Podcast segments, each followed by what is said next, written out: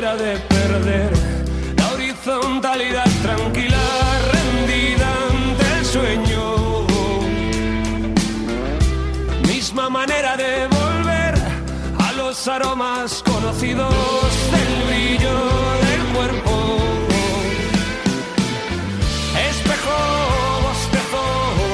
Venga, y vamos a empezar este balón de bronce en un lunes, eh, bueno, que hemos vivido una semana, la semana anterior, bastante movidita, porque mira, justo hace una semana teníamos aquí a tanto al presidente del San Sebastián de los Reyes, eh, Javier Gómez, como al presidente del Linares, eh, Jesús Medina, y los dos nos hablaban también un poco de la vertiente de, bueno, de, de, la queja, ¿no? Hacia la federación, hacia eh, pidiendo un poco más de, de, comunicación en sus casos, eh, entendiendo también que son momentos complicados en lo económico para muchos clubes al hilo también de, la actualidad en la semana, pues el miércoles eh, publicamos, tanto los compañeros del diario AS como aquí en Marca y en Radio Marca, la posibilidad más que real, mm, según nos informaban, de que la segunda B volviese, de que se volviese a la anterior competición. Y claro, eso levantó pues bastantes reacciones en toda la categoría. Este lunes me he querido traer al programa a dos presidentes, sinceramente yo creo que son ejemplo de, gestión en sus clubes. Uno es el de Unionistas, ahora lo presento, y el otro es el de la Sociedad Deportiva Logroñés. Eh, bueno, presidentes que al final suelen tener eh, los pies en la tierra y no digo que el resto no, por supuesto, pero presidentes que suelen llevar equipos muy humildes a competir y a la, a la, buena gestión en la competición. Voy a presentar ya a uno de ellos, que es eh, Eduardo Guerra, presidente de la Sociedad Deportiva Logroñés. ¿Qué tal, presidente? Hola, buenas tardes, Rafa. Eh, lo primero de todo, ahora presento a, a nuestro siguiente invitado también. Eh, ¿Qué tal todo? ¿Todo bien? Imagino que contento por el, el rendimiento del equipo. Sí, la verdad que muy orgulloso de, de, cómo está trabajando el equipo y cuerpo, equipo, cuerpo técnico y, y dirección deportiva, porque la verdad que estamos estamos haciendo una, una, buena temporada de momento, pero claro, esto aquí es, una claro, competición, claro. es una competición tan tan competida como, como se puede decir que, que pierdes dos partidos seguidos y lo que has hecho pues no vale para nada, o sea que bueno, bueno, con tranquilidad y humildad. De momento gran rendimiento ¿eh? de la Sociedad Deportiva Logroñés que está intentando ahí pues oye, salvarse por supuesto y por qué no dar a la sorpresa y meterse en playoff, a un puntito tiene la quinta plaza. El otro presidente que nos acompaña, eh, no sé si ya un habitual del programa, pero bueno, suele, suele aparecer de vez en cuando, es Miguel Ángel Sandoval, que es el presidente de Unionistas de Salamanca. ¿Qué tal, presidente? Hola, buenas tardes. Eh, en, en, vuestro caso, bueno, intentando conseguir la salvación en lo deportivo, grupo primero, ¿no os enfrentáis esta, esta temporada? ¿Cómo, ¿Cómo lleváis un poquito el año, Sando?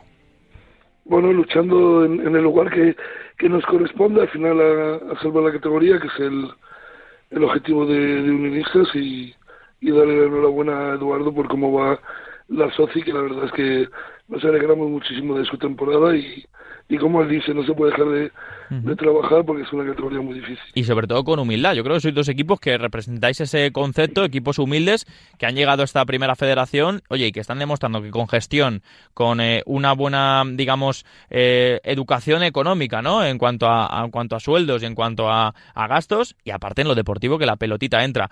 Eh, pregunta un poco general a los dos. Eh, siendo además dos representantes del fútbol popular, estáis demostrando que se puede sobrevivir en esta categoría. No sé cómo vivís vosotros el tema de lo económico en la competición, Eduardo.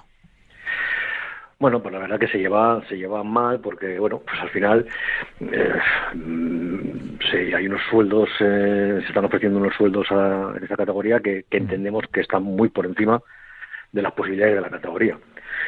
Claro, entonces al final eso no es que nosotros no lo paguemos, por supuesto que no, pero realmente te lleva una inflación de todos los jugadores que lo que el año pasado costaba X, este año te cuesta un 30% más. Uh -huh. Entonces, claro, nosotros no somos de los que pagamos esas barbaridades, pero sí que nos vemos afectados y perjudicados porque al final todo el conjunto de la categoría sube su coste. Uh -huh. Porque, Sando, unionistas imagino igual, eh, hay guerras económicas que no, no podéis entrar, imagino. Es, es, lo que dice Eduardo, al final la categoría se ha, se ha inflado, o sea, eh, están los jugadores cobrando eh, en muchos casos eh, sueldos de segunda división y, y no nosotros no podemos entrar a, a, esas guerras y tienes que buscar otros medios, también es verdad que ya marcar un salario mínimo eh, tan alto para la categoría cuando los ingresos de la categoría, más allá de los que puedas gestionar tú eh, por medio de tu actividad, los ingresos no son altos en cuanto a, a las ayudas que se ofrecen desde, desde la federación, poner ya la misma federación junto con, con AFE un salario, un, sueldo mínimo tan alto, pues hace que, que, todos quieran, que quieran más y ven que el salario mínimo es de 20.000, nadie va a querer cobrar 20.000, por supuesto. Oye, si tuvieseis delante o pudieseis charlar, eh, no sé si lo habéis hecho recientemente, más allá de en la reunión de hace dos tres semanas, eh, con Luis Rubiales eh, o, con Javier Bich, director de la competición, ¿qué, le pediríais? La semana pasada, tanto el presidente del Sanse como el de Linares pedían sobre todo comunicación. ¿Qué, qué podríais pedirle al presidente de la federación o a Javier Bich? Bueno, pues yo sí que iría por el mismo camino. Al final, mm, yo creo que nos sentimos como que estamos en una categoría que no se cuenta con nosotros más que para darnos las cosas ya hechas. Y yo creo que aquí todos somos los eh, beneficiarios de esta, de esta categoría y los sufridores de esta categoría. Y realmente eh, tienen que saber que los clubes, si nos quejamos es porque tenemos problemas, porque vemos que hay, problemas y que no nos quejamos por, por quejar, ni por pedir más dinero, ni por. Bueno, creemos que, creo que tenemos unas, unas, unas motivaciones que nosotros tenemos cualquier empresa, que se nos trata como cualquier empresa, en un tema de seguridad social, hacienda, tenemos unas obligaciones y que luego aparte tenemos unas obligaciones que nos, eh, eh, que nos pone la, Federación, que puede que nos, que nos, nos obliga a incumplir ciertos eh, temas económicos con, con otros estamentos, porque es que mm, al final no dependemos de nosotros mismos porque una empresa dice, bueno, pues tengo que cumplir esto, esto y esto, lo hace, pero es que tú vas, vas obligado para competir en esta federación, en esta categoría, tienes que cumplir unas normas de la federación también, que muchas veces van, te impiden cumplir otras, otras, otras legalidades. ¿Cómo qué? Pues bueno, si, te, si tú no tienes dinero suficiente y lo que tienes que pagar menos de los 20.000 y no te dejan competir si no pagas a todo el mundo más de 20.000, pues ya estás. Eh, o, cumples una o cumples otra. Mm. ¿Eso también le ocurre estando a unionistas o en ese caso no, no opina igual? Sí, estamos, estoy de acuerdo con, con Eduardo. Al final creo que lo que necesita la, la categoría es un control económico, porque no se puede permitir que se estén gastando cantidades que sabes que no vas a ingresar. Mm. Y, y sobre todo también que que estamos en un punto en el que llevamos eh, dos años con la categoría y entramos en ella con unas exigencias mínimas, eh, tanto en los estadios, que nosotros lo, lo sufrimos con el césped, eh, tener que cambiar el, césped a, césped natural es un, una inversión que hemos tenido en unionistas muy grande y todavía estamos estamos pagándola. Y, y todas las exigencias que se han cumplido, tanto que se han, que se han hecho como, como los salarios, las luces, el tener una, una mínima capacidad del estadio y creo que las exigencias deberían ir más en otra, en otra línea, es decir, eh, hay clubes, por supuesto, que tienen muchísimo potencial y están gastando eh, lo que ingresan, pero cuando el año pasado terminó la temporada y había 18 clubes que no estaban al día de pagos es porque es porque no funciona la categoría en cuanto al control. Nosotros sí que tenemos ese compromiso, entonces no gastamos, somos previsores, pero eso te hace competir en, desigualdad con el resto. Claro. Porque si cada uno va a su guerra, entonces nosotros lo que pedíamos siempre que podíamos hablar con la federación es un control económico, el control económico muy parecido al que puede tener la liga o el que puede tener cualquier asociación de, eh, deportiva. Al final es es que tú ingresas una cantidad, no puedas gastar eh, más del 70% de eso que ingresas. Oye, ¿creéis a veces que... Mm, esta pregunta eh, tengo que hacerla bien porque al final eh, imagino que, que, no en cuanto a pruebas, pero ¿creéis que a veces en comentarios, en a la hora de comunicar, en esto que comentabais en cuanto a las exigencias, ¿creéis que a veces los equipos que sois, no voy a decir más pequeños, pero quizás más humildes, a veces son un, poquito estorbo para la competición que, que se quiere crear actualmente? Pues hombre, nos lo ha dicho claramente en alguna asamblea, desde la presidenta de la, federación, que el que no pueda cumplir o es que, igual no, no debe de estar ahí. Mi primera, primera reunión en primera red fue esa, mm. donde se nos dijo eso y salí con mi compañero mirándonos y diciendo, joder, parece que aquí sobramos. Cuando realmente no lo hemos ganado en el campo y creo que, bueno, pues ya tras dos años creo que estamos haciendo una labor muy digna mm. y con nuestros recursos que sean pocos, pero no, no somos especialmente, no estamos haciendo especialmente mal. ¿Tando? Eh, tengo otra vez la misma opinión que Eduardo, porque al final, al final es que se ha dicho en, en, en, la asamblea y, y te quedas con esa sensación. Al final, creo que, que los que sobran, tanto en el fútbol, en esta categoría en la que sea, es el, mm. el club que va generando deuda cada año y al final hace peligrar, pues como ha pasado con clubes históricos que desaparezcan y o dejen deudas eh, acumuladas y creo que no se debería permitir el, un año de competición y otro con, con deudas millonarias, en muchos casos eh, con impagos del año anterior que terminan salvando los muebles para poder competir los años siguientes.